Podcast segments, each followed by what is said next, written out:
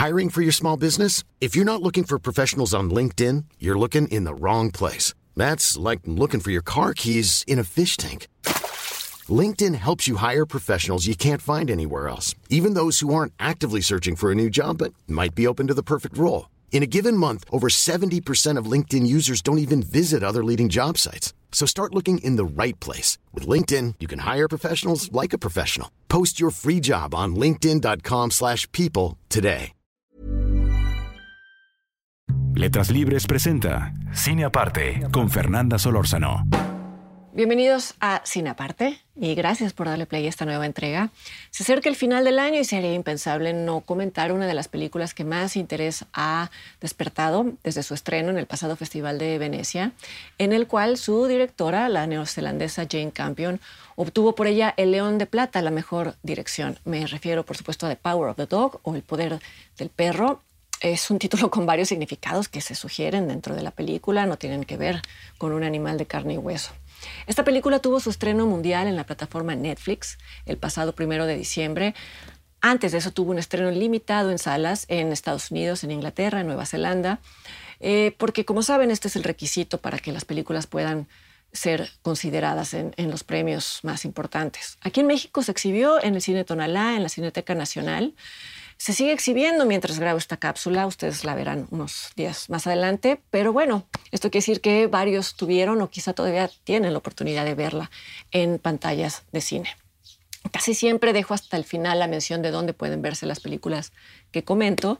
Esta vez quise hacerlo antes porque casos como el del poder del perro ilustran lo que ha sucedido en el cine en los últimos años al margen de la pandemia. Y ya que la intención es hablar de lo relevante del 2021, pues hay que hablar también de la confirmación de un cambio de paradigma en la producción, en la distribución y en la exhibición de películas. Me refiero al hecho de que directores tan respetados como Martin Scorsese o en este caso Jane Campion han recurrido a plataformas como Netflix para obtener financiamiento sin que haya topes a su libertad creativa, ya que, algo dicho por ellos mismos, eh, en los grandes estudios les niegan dinero argumentando, o no lo argumentan, pero lo sugieren, que ellos quieren invertir solamente en películas que les van a garantizar una recuperación en taquilla, en salas.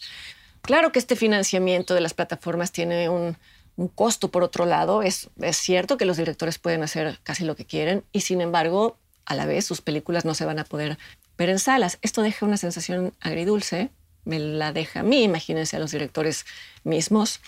Y eh, sin embargo, también hay que decir que una película como El Poder del Perro, ya, ya se ha comprobado, tuvo niveles de audiencia por streaming muy altos en todo el mundo, cosa que quizá no hubiera pasado si se hubiera estrenado en cines, eh, porque no llega a todos los países, etc.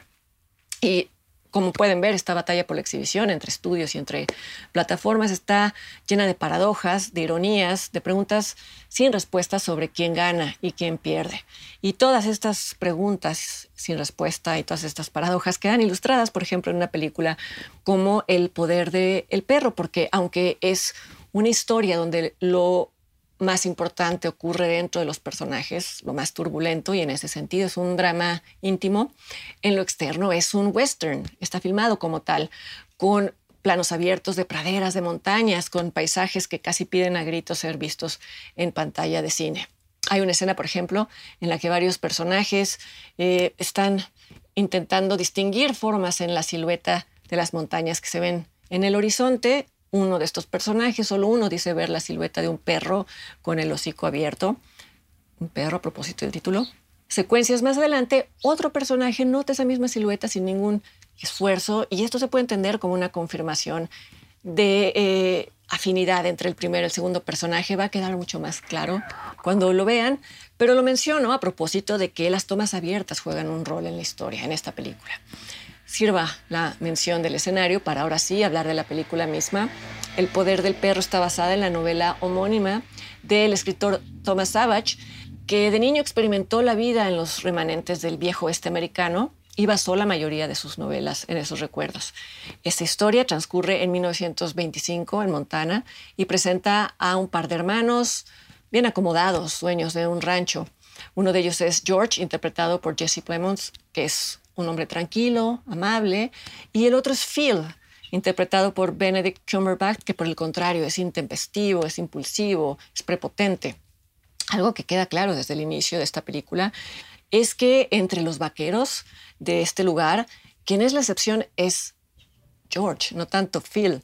Eh, el código de comportamiento es la rudeza, es el desplante de testosterona. Y estos son los valores que perpetuaron los primeros westerns en el cine. Ya después vino el western revisionista y cambió esto. Pero los primeros westerns fueron a su vez una especie de mito fundacional de la cultura de Estados Unidos.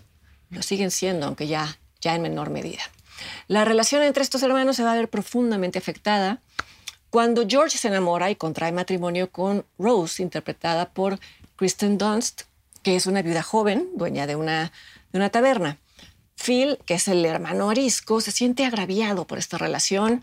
Se siente así por varios motivos, pero no los verbaliza todos porque posiblemente no los comprende en ese momento. Uno de los temas de esta película es cómo aquello reprimido o no resuelto o no vivido con libertad toma la forma de un comportamiento hostil. El único argumento que Phil utiliza para justificar la rudeza con su hermano y la crueldad con su nueva cuñada es que, según él, Rose se casó por dinero. Pero son más bien las razones no verbalizadas las que carcomen por dentro a este personaje. Incluso antes de enterarse del matrimonio de George, es posible observar cómo Phil eh, se siente desconcertado por el cambio de foco de atención de su hermano, quizá anticipando que esto se va a traducir también en un desplazamiento de afectos. Y uno se preguntaría, ¿por qué un hombre adulto tan autónomo en apariencia como Phil temería un abandono familiar? Abandono entre comillas, cuando varias secuencias más adelante esto de alguna manera se, se responde uno aprecia en retrospectiva el cuidado en el trazo del personaje y también, por supuesto, la capacidad de Benedict Cumberbatch para dejar asomar un miedo casi infantil. Otra de las cosas que desestabilizan a este personaje es la proximidad ahora ya dentro de la familia del hijo adolescente de Rose. Este chico llamado Peter es delicado, es tímido, es introvertido y tiene un gran talento para, por ejemplo, hacer eh, flores de papel perfectas que sirven como adorno en las mesas del mesón de Rose. En este mundo de hombres hombres, en el que Phil lleva la batuta, pues es de esperarse que Peter sea el blanco de burlas crueles. Sin embargo, uno puede observar que eh, lo que siente Phil no es rechazo, o no solo rechazo, sino es más bien, de nuevo, el recordatorio de algo, de algo doloroso, o de algo que él no querría o no podría explicar o ventilar con los demás. No digo más porque esta película revela sus temas a cuentagotas y ya decir revelar es decir mucho, es exagerar. Todo se va sugiriendo, ni siquiera a través de diálogos, sino a través de imágenes y de objetos llenos de significado. Un pañuelo en un cuello en determinado momento, un cigarro que se comparte, un lazo tejido mano. El lazo es muy importante, casi contiene toda la historia. Pero esto mismo les resulta frustrante a algunos espectadores, el hecho de que no haya un tercer acto tan nítido, tan catártico como por ejemplo el tercer acto del piano, por mencionar otra película de Jane Campion que habla de represión. A mí sí me gusta este juego de corrientes subterráneas. Y sin embargo, quise echo de menos eh, más desarrollo en el personaje de Rose, que ha sufrido sus propias pérdidas y eso la orilla su propio camino de autodestrucción, pero justo por no profundizar mucho en ella, eh, daría la impresión la película de que su derrumbe se debe solo a la hostilidad de su cuñado Phil, y no es así. Incluso su marido, el amable George, es hostil de formas no intencionales, y esto se muestra apenas en una o dos secuencias. Pero bueno, lo que sin duda es, es brillante del de, El poder del perro es cómo Jane Campion consigue hacernos creer que tenemos muy claro en un inicio quiénes son los protagonistas, quiénes son los antagonistas y, lo van a seguir siendo, para de pronto hacernos ver que estábamos equivocados, eh, que a partir de un momento que ni siquiera es tan fácil ubicar cuál es ese momento, ya estamos inmersos en otra historia y estamos fascinados eh, por el desarrollo de esa otra historia. Es casi un acto de prestidigitación narrativa, por decirlo de alguna manera. No es simplemente que Jane cambie de foco, ni tampoco, mucho menos, que deje cabos sueltos. No sé, quizá por esperar que estamos frente a una historia de una mujer atrapada en un mundo de hombres, nos sorprendemos cuando nos damos cuenta de que, de que no es así. El personaje de Phil eh, pasa de ser francamente detestable a ser francamente conmovedor. Y eso, por supuesto, también es mérito de Benedict Cumberbatch, que seguramente va a ser muy nominado por, este, por esta película. Algo valioso del poder del perro es la empatía de Jane Campion hacia un personaje que va por el mundo llevando un disfraz de detestable y es valiente su disposición a hurgar qué hay debajo de ese, de ese disfraz y de invitarnos a hacerlo para descubrir debajo de ese disfraz al protagonista de una gran, gran historia de amor. Como ya les dije, esta película se puede ver en la plataforma Netflix. Con esta película concluyo este año de entregas de cine aparte, ya que quienes amablemente y hábilmente editan esta esta cápsula y una servidora, nos vamos a tomar un descanso. Espero que ustedes también puedan hacerlo y que pasen felices fiestas en compañía de sus personas más queridas.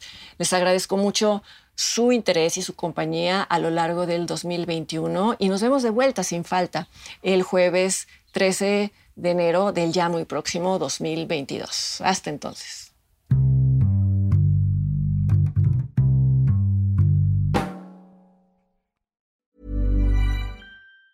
Even on a budget, quality is non-negotiable. That's why Quince is the place to score high-end essentials at 50 to 80% less than similar brands. Get your hands on buttery soft cashmere sweaters from just 60 bucks, Italian leather jackets, and so much more. And the best part about Quince, they exclusively partner with factories committed to safe, ethical, and responsible manufacturing. Elevate your style without the elevated price tag with Quince. Go to quince.com slash upgrade for free shipping and 365-day returns.